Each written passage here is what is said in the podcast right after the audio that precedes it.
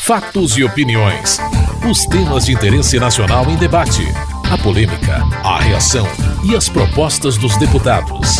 Apresentação: Antônio Carlos Silva. Aguardada com muita expectativa, a discussão do novo Código Florestal começou com críticas ao texto do relator deputado Paulo Pial do PMDB de Minas Gerais, que fez mudanças na proposta já aprovada no Senado. Para o deputado Ivan Valente do PSOL de São Paulo, a proposta é um retrocesso. O relatório do deputado Paulo Pial é um imenso retrocesso na legislação ambiental brasileira. É um atentado à biodiversidade brasileira. É um atentado ao direito das gerações futuras.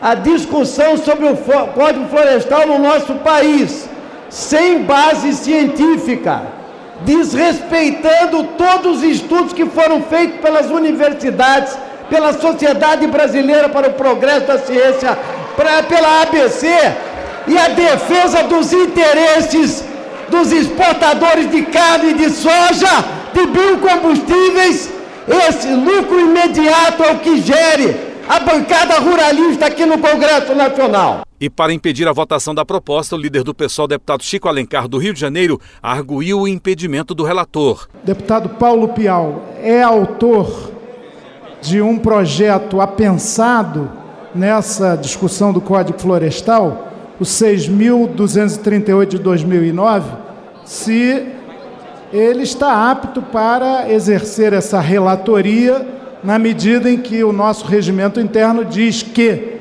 no seu artigo 43, nenhum deputado poderá presidir reunião de comissão quando se debater a matéria da qual seja autor o relator, e parágrafo único. Não poderá o autor de proposição ser dela relator, ainda que substituto ou parcial. O presidente da Câmara, deputado Marco Maia, do PT do Rio Grande do Sul, rejeitou o pedido do PSOL. Projeto que foi declarado prejudicado por ocasião da aprovação do PL 1876 de 1999, em 24 de novembro de 2011, e encontra-se devidamente arquivado. O PL 1876 de 99 retornou do Senado Federal com substitutivo e desta feita poderá ser relatado diretamente em plenário em substituição à comissão especial nas condições próprias do regime de urgência de que trata o artigo 155 do Regimento Interno. O projeto foi relatado derradeiramente nesta casa pelo senhor Aldo Rebelo, mas como se sabe, a sua excelência não está no exercício do mandato de deputado federal. Nessas condições, não vislumbro qualquer impedimento do deputado Paulo Pial para exercer a função de relator, tendo em conta não ser sua excelência autor da proposição que esta casa aprovara, nem tampouco do substitutivo da casa revisora, que desta feita se acha sobre o crivo dos senhores deputados. Mas a tentativa de impedir a votação continuou com o pedido do líder do PSOL, deputado Chico Alencar, para retirar da pauta o projeto do Código Florestal. Ele extrapolou a sua função de relator de uma casa revisora final que só pode acatar ou rejeitar o que o Senado fez. Ele alterou substancialmente dentre as 21 eh, decisões de Sua Excelência, três delas. Segundo lugar, das 21, nós reparamos aqui com um exame acurado que três até procedem na medida em que o texto do Senado era inócuo ou repetitivo, mas 18 são absolutamente fragilizadoras dos cursos d'águas, d'água, dos olhos d'água, da mata ciliar, da recomposição nas reservas de proteção permanente, do crédito agrícola para o qual não se exigirá nem aquela, aquele compromisso de recomposição ambiental, das áreas de apicuns e salgados, também os nossos manguezais. Então, o mínimo de bom senso que essa casa deveria ter não é para não apreciar a matéria nunca, não, mas para apreciar com conteúdo, pensando nas novas gerações e na centralidade da questão ambiental para o planeta. O deputado Ronaldo Caiado, do Democratas de Goiás, defendeu o parecer do relator deputado Paulo Pial. Tem uns que são teóricos, nunca fizeram nada pelo meio ambiente. Nada.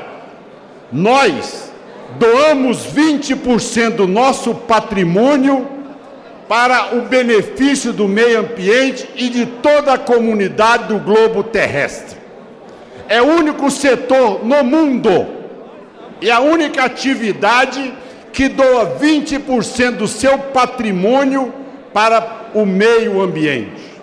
Os que fazem discurso aqui de preservação do meio ambiente são aqueles teóricos que realmente não conhecem a vida como ela é. A realidade se produzir num país de 851 milhões de hectares de terras em apenas 236 milhões de hectares de terra. Nós produzimos apenas em um quarto do território nacional e somos essa potência reconhecida mundialmente. O deputado Ivan Valente, do Pessoal de São Paulo, voltou às críticas ao parecer do relator na Câmara. Ele é um retrocesso ambiental e um retrocesso do que já se acumulou, inclusive. Eu acho até que é um bode expiatório para votar o, o relatório do Aldo Rebelo, porque realmente é um desacato. Ele, inclusive, teve a pachorra de mexer regimentalmente no projeto, em relação, por exemplo, à proteção das matas ciliares e das faixas das matas ciliares. Ele não tinha nem o direito de mexer. Eu acho que a presidência da casa tinha que impedir isso aqui. Impedir. Porque regimentalmente ele tem que ter o relatório da Câmara ou do Senado. Ele não pode inventar o relatório dele nessa fase de é, desenvolvimento do debate aqui no, na, no Congresso Nacional. O deputado Moreira Mendes, do PSD de Rondônia, saiu em defesa dos ruralistas. O que nós estamos presenciando aqui, nesta tribuna, nesta noite, com essas possibilidades regimentais de procrastinar a questão da votação do Código, é o que eu chamo de coloque o flácido para calentar bovino. Trocando em miúdo, Conversa mole para fazer boi dormir. Essa é que é a verdade. Não há responsabilidade das pessoas que ocupam a tribuna com a verdade. Isto é que é grave. E induzem a população que vive nos grandes centros de que nós estamos aqui prestes a aprovar uma lei, um código florestal devastador, que vamos acabar com o meio ambiente. Mas esquecem de contar à população a verdade que o que nós estamos fazendo aqui é proteger o meio ambiente, mas também proteger o produtor rural, dar a ele condições dignas de trabalho. Os pedidos de adiamento foram rejeitados, mas um acordo proposto pelo presidente da Câmara, Marco Maia, garantiu a leitura do parecer do relator no dia seguinte, sem obstrução. Já na quarta-feira, depois da leitura do parecer, o líder do PV, deputado Sarney Filho, do Maranhão, questionou a retirada do texto das regras de recuperação das áreas de preservação permanente, que haviam sido aprovadas anteriormente, tanto na Câmara como no Senado. Depreendemos da Constituição e do regimento que o relator deve se pronunciar pontualmente sobre cada alteração do Senado Federal, de forma a garantir que prevaleça um dos dois textos quando houver divergência e que o mesmo texto seja aprovado em ambas as caixas, não venha a ser suprimido pelo relator ou por meio dos destaques. O pedido do PV foi aceito pelo presidente da Câmara, deputado Marco Maia. Resolvo a questão de ordem para determinar, com fundamento no artigo 130, parágrafo único do regimento interno da Câmara dos Deputados, a devolução do parecer ao relator para que proceda oralmente por escrito ao ajuste devido, indicando qual redação deverá prevalecer, a adotada pelo substitutivo do Senado Federal ou a do texto aprovado na Câmara dos Deputados.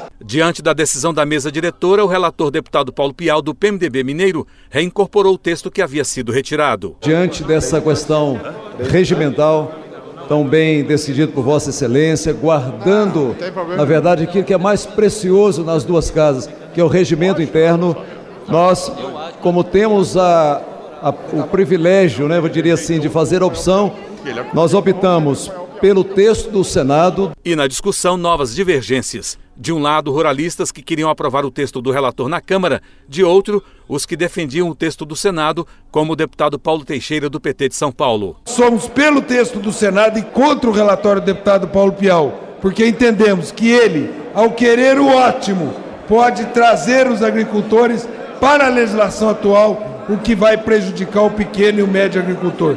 Pelo equilíbrio, o Brasil é uma potência ambiental, O Brasil é uma potência agrícola e o relatório do Senado, ainda que não satisfaça os ambientalistas, mas é um relatório equilibrado e que pode manter essa ideia do Brasil como potência agrícola e potência ambiental. O deputado Eleus Espaiva, do PSD de São Paulo, defendeu o texto do relator na Câmara. Peço o bom senso dessa casa, o bom senso para aprovarmos o relatório do deputado Paulo Pial. Relatório esse que garante, garante hoje o Brasil serve como exemplo aprovando esse relatório e ainda mais. Temos de área produzida quanto?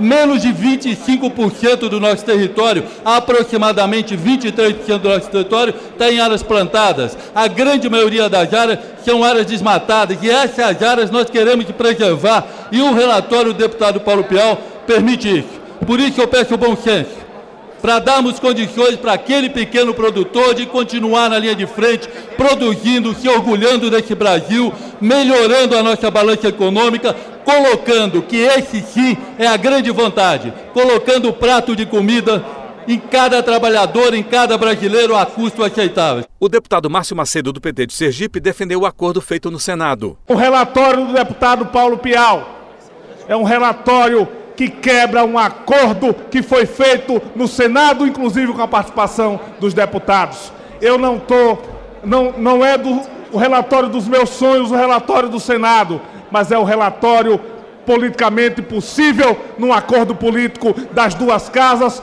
para tratar do tema.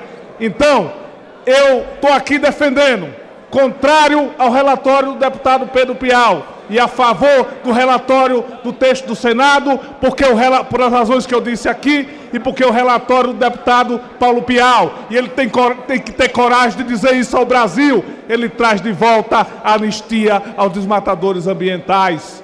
Ele traz de volta a flexibilização da legislação para expor as oligarquias locais.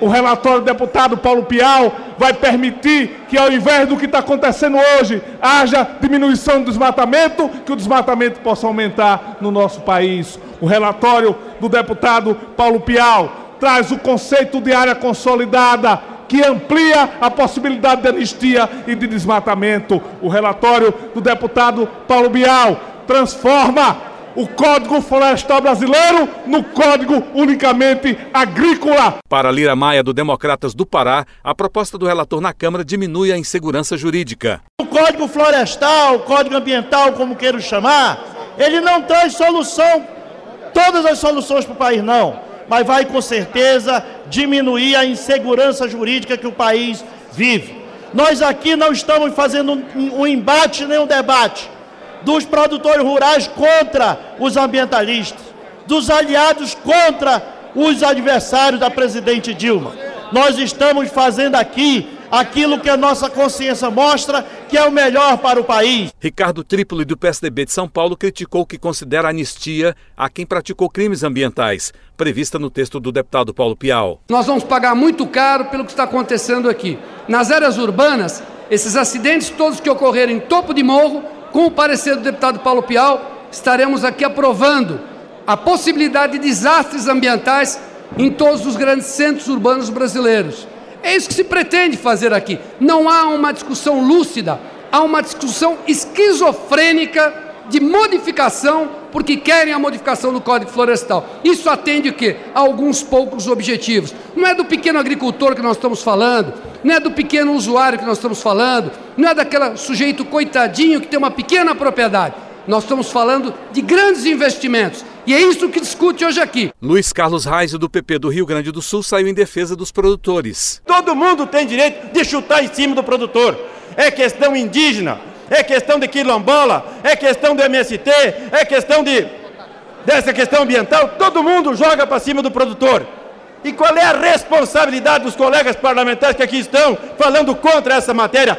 Falem dessa gente que explora o Brasil.